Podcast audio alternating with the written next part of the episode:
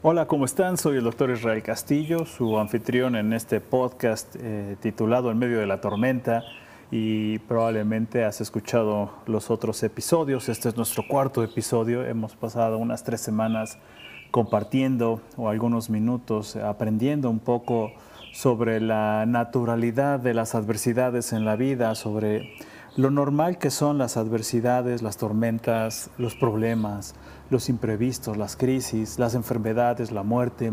Y hoy, mientras grabamos este programa, hoy por lo menos en México, este día 21 de abril, se declara la fase 3 de la epidemia eh, del coronavirus COVID-19 y lo que trae ciertas eh, incertidumbre a, muchas personas. Este tipo de cosas pasan. E, esta semana escuchaba yo una, una, una, plática de uno de mis maestros espirituales y, él decía que es, eh, es natural porque vivimos en un mundo altamente peligroso. Eh, hemos, eh, estamos expuestos a enfermedades, estamos expuestos a, desastres naturales, estamos expuestos a errores de seres humanos.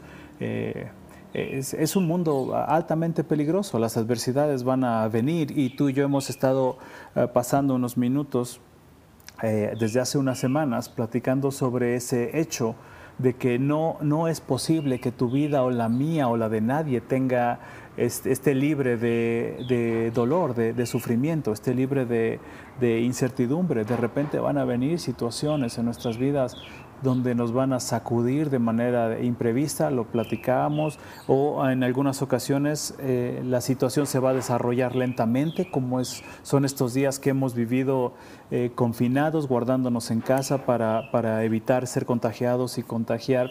Eh, esa es la naturaleza de la existencia humana. Entonces, a veces me sorprende cuando, cuando hay personas que, que, no se dan cuenta que esa es una, una realidad. Por eso, por eso decidí compartir con ustedes este tipo de, de experiencias y de filosofía, porque el sufrimiento es parte de la vida y lo platicábamos en el primer capítulo. Y entonces si el sufrimiento es parte de la vida, debe haber una manera de pasar a través del sufrimiento sin, sin, sin lastimarnos de más, sin, sin, dañarnos eh, extra, eh, más allá del dolor y sufrimiento que la misma experiencia tiene. Y platicábamos que existen tres posibles respuestas eh, al cruzar y atravesar una situación altamente difícil y estas respuestas, dos de ellas son muy disfuncionales, en dos de ellas te vas a lastimar de más y una es la ideal, ¿no? Eh, rigidez y caos. ¿Te, acuerdas? Eh, hay personas que reaccionan con caos, que es no saber qué va a pasar y, el futuro y todo es catastrófico y no voy a poder. Y entonces las personas son como, como muy frágiles y sienten que no van a poder y vienen los ataques de pánico, ansiedad, eh, insomnio, gastritis, porque sienten que, que no pueden resolver el problema. Y están las personas que reaccionan de manera rígida que son las personas que intentan controlar todo y, se castigan porque esto no debió pasar y es que debía haber hecho esto y es que el presidente o es que el gobernante o es que los doctores tuvieron que haber hecho y se enojan de más. Y, muchas veces estos dos estados que le llamamos atoramientos van a fluctuar uno y otro, es decir, una persona, una misma persona puede tener las dos reacciones por momentos y esto va a generar principalmente dos estados emocionales muy disfuncionales, que son los dos estados más comunes en el deterioro emocional, que es ansiedad y depresión. Las adversidades no tendrían que provocar estos estados. Sí pueden provocar malestar, sí pueden provocar dolor, sí pueden provocar incertidumbre temporal, pero existe una buena manera de atravesar y ese es el propósito de estos pequeños capítulos, estos minutos que pasamos juntos semanalmente. Y sí existe, es, posible pasar una adversidad, la, que tú me digas, ¿no? La que tú me digas. Eh, yo he trabajado con personas que han sido secuestradas, que han sido mutiladas, personas que han eh, padecido una enfermedad eh, crítica, incluso que han muerto de una enfermedad y, y en el proceso he podido atestiguar que es posible que el ser humano pueda atravesar el mayor dolor ah, con el dolor natural de la experiencia sin sufrir más daño. Y esa manera tú y yo lo hemos platicado y lo, hemos comentado en, en los episodios pasados, le llamamos fluir.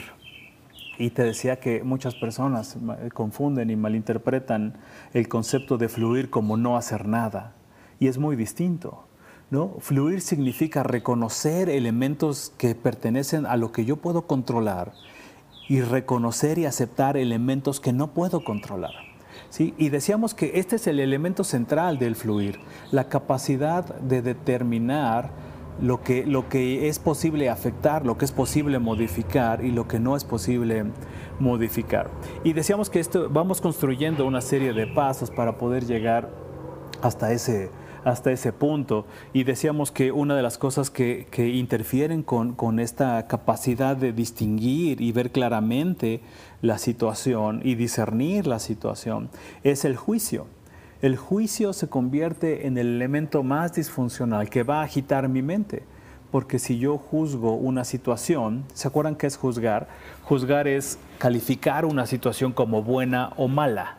Y entonces, regularmente el juicio aparece más cuando, cuando es, es, mucho más obvio cuando la situación no me gusta. Si, si me despiden del trabajo no me gusta y entonces juzgo y entonces el jefe es malo, el jefe es tonto, eh, la compañía se lo pierde y estoy pensando en cómo vengarme y entonces mi mente se agita cuando yo califico una experiencia de mala.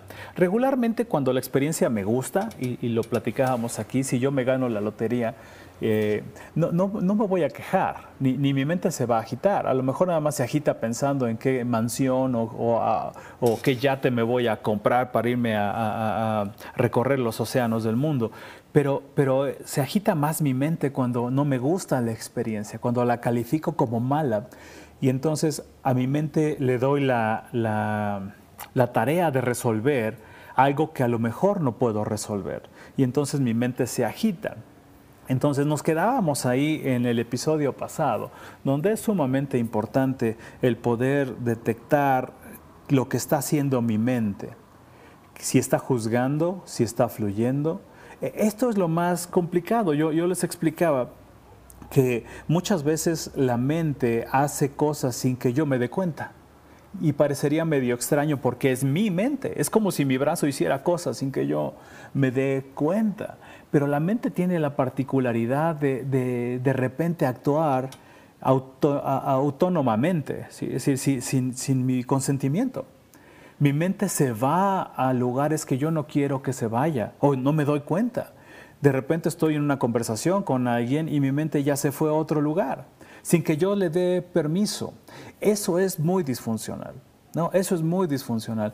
Por eso decíamos que una de las principales cualidades que vamos a tener que desarrollar le llamamos atención, atención, que eh, lo hemos ido perdiendo, cada vez hemos ido perdiendo más nuestra capacidad de poner atención, atención a una cosa porque no platicábamos sobre estas características hoy de la sociedad donde podemos ver una película en la televisión y estar con un celular en la otra mano y respondiendo teléfono, el teléfono con otra mano.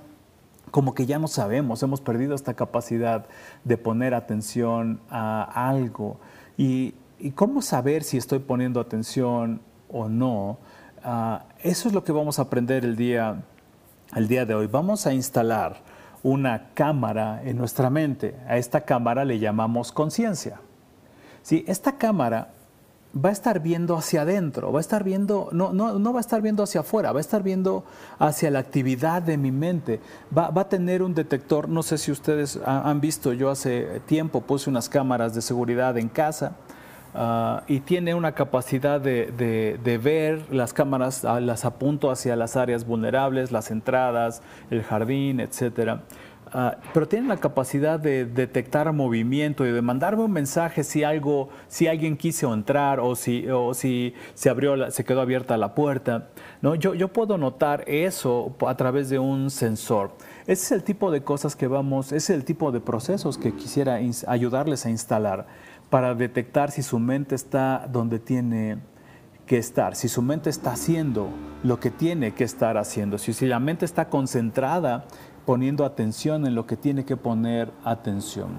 Eh, eh, en otras palabras es retomar el control de mi mente, retomar el control de lo que yo quiero que mi mente haga. Si quiero que se vaya a resolver un problema, está bien, ¿no?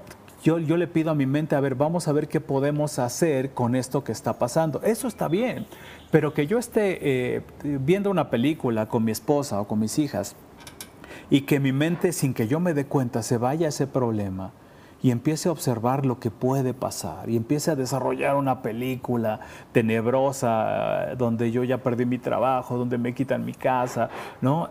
Eso es sumamente disfuncional porque yo no se lo pedí a mi mente. Fue una reacción eh, autónoma, independiente de mi mente y eso está mal porque yo necesito estar en control de la actividad de, lo de todo lo que pasa en mi mente. Entonces hablemos de la conciencia. La conciencia es eso, esa capacidad de poder observar lo que está haciendo mi mente. Fíjate, vamos a hacer un pequeño ejercicio. Ya, ya, empezamos a hacer algunos ejercicios la semana pasada. Son ejercicios muy sencillitos y lo único que te pido es que no vayas manejando mientras escuchas este podcast porque te voy a pedir que, cierres tus ojos eh, y si estás operando una maquinaria peligrosa o, haciendo algo que requiere tu atención, entonces para este podcast y cuando tengas un tiempecito más apropiado lo hacemos. Y, si ya estás lista, ya estás listo, te voy a pedir que veamos cómo funciona tu mente. Te voy a pedir solamente que por 10 segundos tú cierres tus ojos y observes qué pasa en tu mente. No juzgues nada, no, solamente obsérvalo. Solamente obsérvalo cuando eh, vamos a hacer 10 segundos. ¿Lista? Vamos.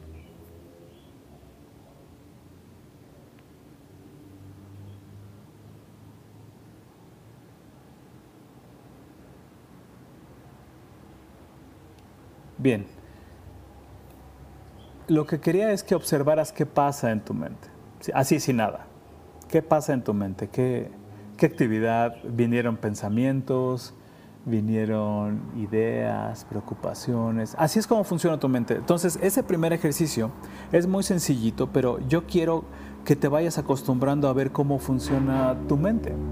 ¿no? Es decir, toma, toma varias veces al día, te voy a pedir que varias veces al día simplemente observes tu mente. Es como una pantalla, por lo menos para mí es como una pantalla, no, no sé si para ti funciona de otra manera, pero para mí es como una pantalla donde se presentan escenarios, eh, se presentan temas, ah, a veces con el pasado, a veces con el futuro.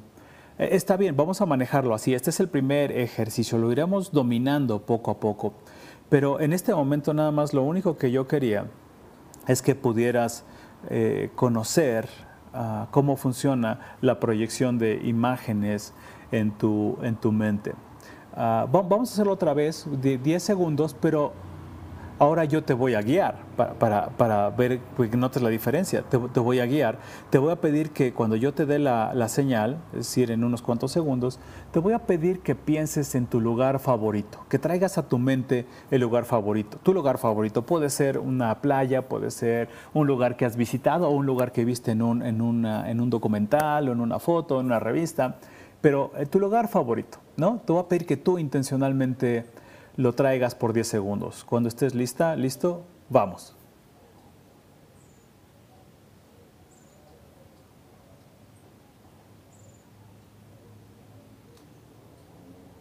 Bien, ¿viste? Es decir, tú tienes la capacidad de dominar lo que pasa en esa pantalla. Tú tienes la capacidad de decirle, mente, quiero que me proyectes la playa o mi departamento o mi jardín o simplemente observar y ver qué hace tu mente. Si tú la dejas libre, tu mente va a, presentarte lo que quieras. Regularmente, esta es una, es una característica de nuestras mentes, regularmente tu mente te va a proyectar cosas a resolver. Y no siempre son cosas que están en la realidad, muchas de ellas están en un futuro o la mente cree que pueden, que pueden pasar. Ese es el peligro de nuestra mente, que te puede presentar escenarios que no están pasando. Eh, verdaderamente en esta realidad. Pero si tú quieres, tú puedes decirle, quiero que pienses en este lugar. Eh, vamos a hacer un ejercicio más donde tú le vas a decir a tu mente en qué concentrarte. Sí, ahora en vez de un lugar, te voy a pedir que pienses en la tu persona favorita. A lo mejor es tu pareja, o a lo mejor es tu hijo, a lo mejor es tu mamá, tu papá. Eh, te voy a pedir que por 10 segundos pienses en tu persona favorita. ¿Estás lista? ¿Listo? Vamos.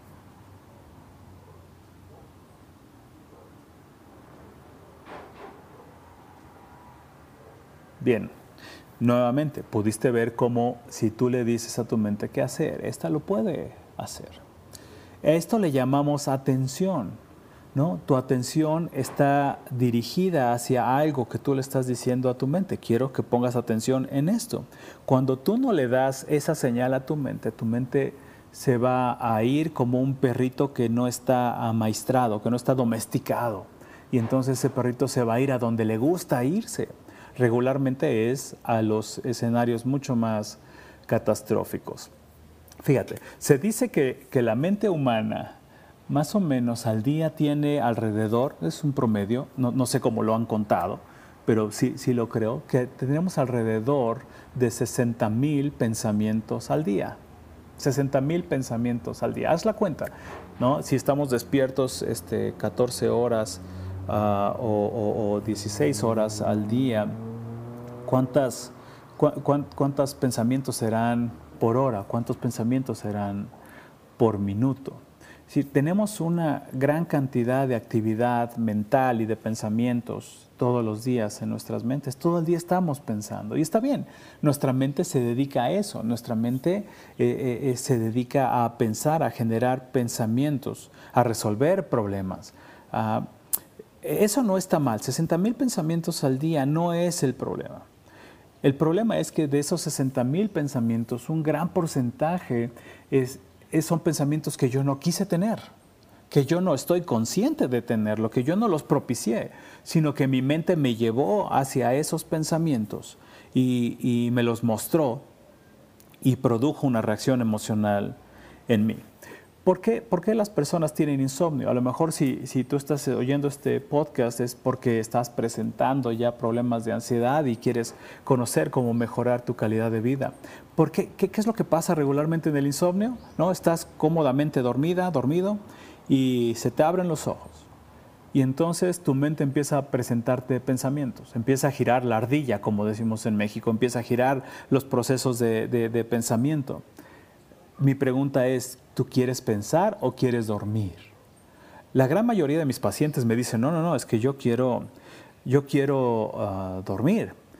Entonces, ¿por qué comenzaste a pensar? Es porque la mente vio una oportunidad y te dijo, ah, vamos, vamos para allá, te, llevo a este escenario. Y entonces comenzaste a pensar y ese pensamiento produjo una reacción emocional, como ya vimos que, en el episodio pasado yo te enseñaba que el cuerpo reacciona ante imágenes mentales, como si ya estuvieras viviéndolo. Probamos un limón mental la semana pasada y nuestra boca produjo saliva, nuestras glándulas salivarias produjeron saliva como si realmente tuviéramos un limón cuando no había nada. Eh, eh, esto es lo que pasa cuando yo a mi mente le, le presento una serie de pensamientos, una serie de pensamientos que no quiero tener es, decir, mi mente me despierta y me dice, piensa en esto, resuelve esto, ¿qué va a pasar? ¿Y qué va a pasar? Y entonces mi mente produce reacciones fisiológicas principalmente muy, muy similares a la respuesta de alarma o que pertenecen a la respuesta de alarma y mi corazón se comenzó a agitar y todo comenzó a, a cambiar, ¿no? Mi cuerpo ya cambió, en vez de estar dormido, en vez de estar, mantenerse eh, tranquilo y con la capacidad de cerrar los ojitos y dormirme, mi cuerpo me despertó. Tenemos 60 mil pensamientos al día en promedio y una gran cantidad de ellos eh, no los quise tener, ¿no? A esto le llamamos indisciplina mental. La indisciplina mental es cuando mi mente hace cosas que yo no quiero que haga cuando mi mente me lleva a lugares que yo, a donde yo no quiero ir. Y todo esto comienza a, a producir una reacción fisiológica de estrés. Por eso la importancia de colocar esta cámara que tú y yo le estamos llamando conciencia. Porque ese va a ser el detector cuando, cuando, cuando mi mente me diga, ah, vete a este problema. Entonces va a sonar una alarma que va a decir, oh, tu mente te quiere llevar ahí. Eh, no, no, no, la, no la dejes llevar, que te lleve ahí. No, regresa, regresa a la actividad, que, dale la actividad que, quiere, que tú quieres que haga tu mente. Esto, esto requiere cierta disciplina, o mucha disciplina. Te decía la semana pasada que el desarrollar este tipo de habilidades es como ir al gimnasio, es un músculo. Es una repetición, es el resultado de repetición, repetición, repetición.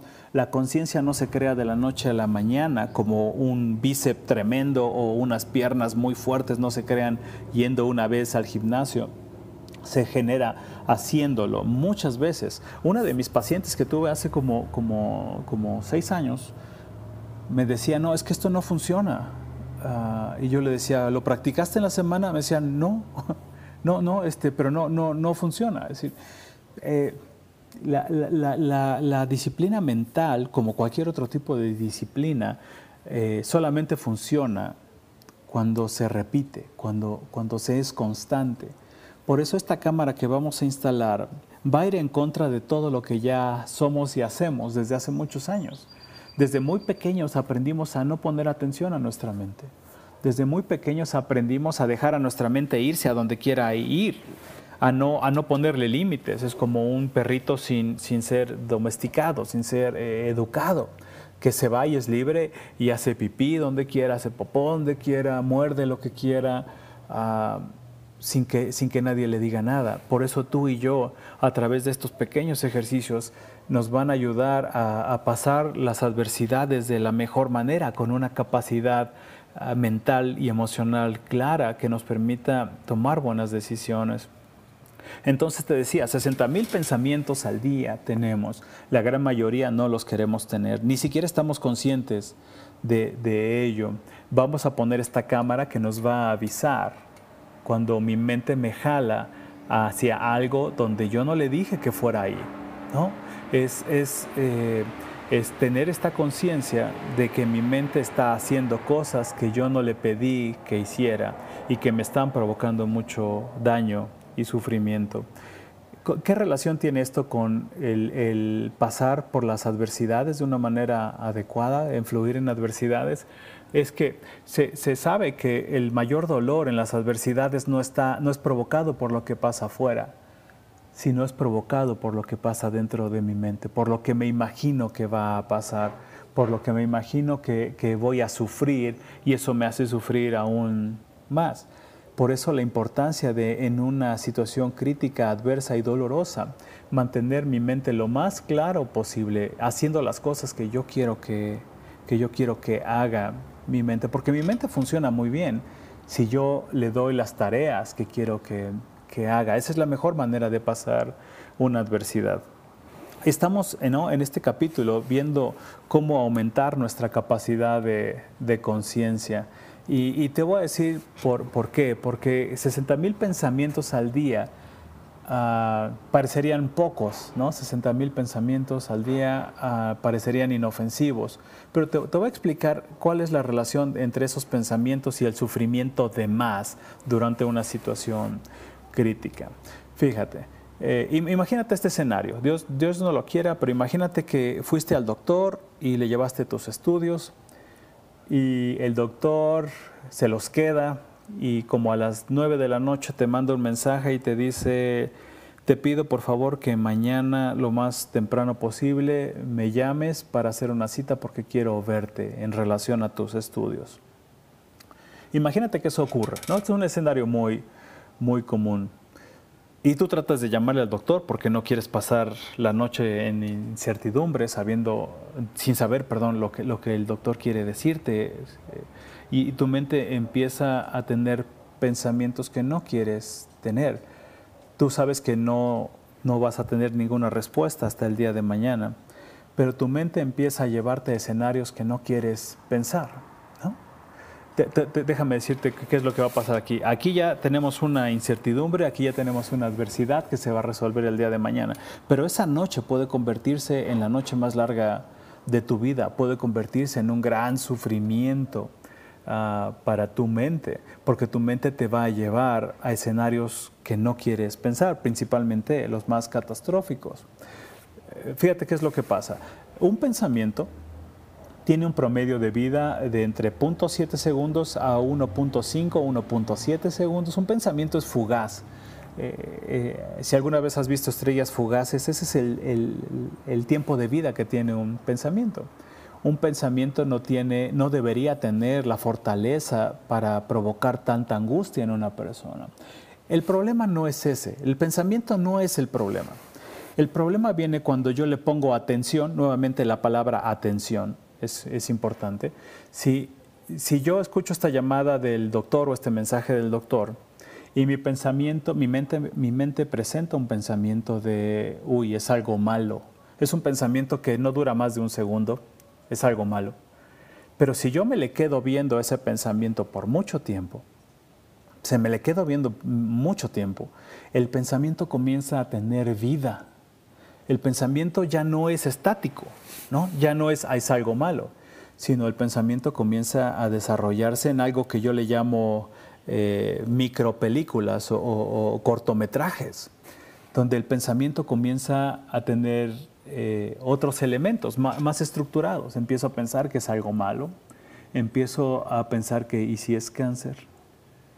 Y si me tienen que hacer las quimioterapias, ¿cuánto costarán las quimioterapias? Y si tengo que vender todo lo que tengo para las quimioterapias, y si mis hijas se quedan huérfanas, y qué va a ser mi esposa, no compré los seguros de vida, mi seguro médico se va a acabar, y empiezo a hacer una película hasta llegar a mi funeral donde veo a mis seres queridos llorando, ¿no? Desgarrador eh, enterrándome, mis hijas saliéndose de sus escuelas porque ya no las pueden pagar, ¿no? Y entonces ese pensamiento se hizo una película, una película que tiene diálogos, una película que tiene otros personajes, una película que tiene hasta música de fondo, ¿no? Donde con violines blanco y negro y podemos ver a las personas sufriendo.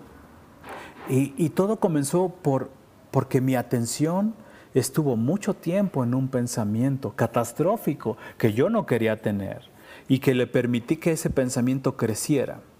A, veces eh, yo, les he comentado que soy muy visual, soy, soy muy metafórico y, lo utilizo mucho en, mis consultas. Yo me imagino, alguna vez, alguna vez he ido a un restaurante donde nos dan unas toallitas para lavarnos, limpiarnos las manos antes de comer, pero esas toallitas vienen deshidratadas, son como unos cuadritos que parecen como de azúcar, ¿no? Pero son unos cuadritos pequeñitos y llega el mesero y le echa un poco de agua caliente y esa toallita que venía deshidratada comienza a crecer mucho y se convierte en una, en una servilleta húmeda, en una toallita húmeda caliente con, con eh, me imagino, con algún tipo de químico para limpiar bien y huele rico. Pero, pero a mí me impresiona cómo el agua, pequeñas cantidades de agua, generan este crecimiento. Era un cuadrito de unos cuantos centímetros y se convirtió en una toallita, pues más o menos de 15 centímetros, 20 centímetros por 20 centímetros, que me pueden limpiar mi mano. Yo me imagino que los pensamientos son más o menos así, vienen deshidratados, son chiquititos. Pero, y son pensamientos, eh, la mayoría son catastróficos o dolorosos, que no están pasando, pero yo me, le quedo viendo mucho tiempo a ese cuadrito deshidratado y mi atención comienza a darles vida, a darles movimiento. Y entonces eh, veo una película y, después de esa película digo, no, pero ¿qué tal si en la quimioterapia, este, qué tal si me da un infarto? Y entonces de esa película se hacen 10 finales distintos o 10 posibilidades muy distintas que también son dolorosas y que me pueden hacer sufrir. Y entonces ya no es una película, son 20 películas, 30 películas y todas ellas son dolorosas. Pero todo comenzó con un pensamiento que no me di cuenta, que es catastrófico, que no está pasando que, no lo detectó mi, cámara porque no la tenía. Y entonces lo que vamos a aprender a hacer en las, en las sesiones, en los episodios siguientes, es aprender a desactivar ese pensamiento. Porque no podremos evitar ese pensamiento, no podremos evitar que nuestra mente nos diga, uy, y si algo malo pasa. Eso no lo podemos evitar porque esa es la función de mi mente. Lo que sí puedo evitar es dejar mi atención demasiado tiempo en ese pensamiento y generar una película de terror, de llanto, de, y muchas, con muchos finales, todos distintos, todos, todos muy catastróficos, todos muy dolorosos, pero hay un momento donde yo puedo desactivar, yo puedo dejar de echarle agua a, esa, a, ese, a ese mantelito que va a crecer, puedo evitar que ese pajarito crezca. Eh, un gran maestro decía que uno no puede evitar que los pájaros vuelen sobre nuestra cabeza, pero sí, puede, sí podemos evitar que hagan un nido en nuestra cabeza. Eso es lo que vamos a aprender. La atención, la conciencia que vamos a desarrollar va a estar, va a estar enfocada a a determinar cuando viene un pensamiento de esto y decir, no quiero entrar ahí, no voy a abrir esa puerta, no voy a hacer mi película de terror. Ya te vi, ¿no? Yo te voy a enseñar más adelante cómo desactivarlos y entonces regresar a lo que sí está presente y poder dormir esa noche y mañana le hablamos al doctor. Muy pocas veces eh, el peor escenario llega a ocurrir, casi nunca ocurre, casi siempre es algo intermedio entre lo ideal y lo más catastrófico. Y entonces eh, esa es la mejor manera que podemos pasar estas adversidades. Pasaremos nuestras adversidades eh, de la manera donde tengamos menor daño posible, donde no suframos de más. Y eso es lo que yo quisiera enseñarte a través de estos episodios que, vamos a seguir compartiendo. Cómo, cómo, es, cómo es que podemos controlar nuestra mente y, pasar con el dolor que tengamos que pasar, laboral, médico, social, eh, pasaremos, pero, pero no con más daño, no con más dolor. Y esa es la mejor manera de pasar las adversidades, porque seguirán llegando a nuestras vidas. Ah, yo, yo, espero que el capítulo de hoy y estos pequeños conceptos que, te, que comparto contigo te, te ayuden principalmente a detectar que tu mente se va de manera natural a pensamientos chiquititos, pero si tú te le quedas viendo mucho, estos van a crecer. Yo te voy a ir enseñando cómo, cómo desactivar y, eh, estos pensamientos y que no crezcan de una manera desproporcionada.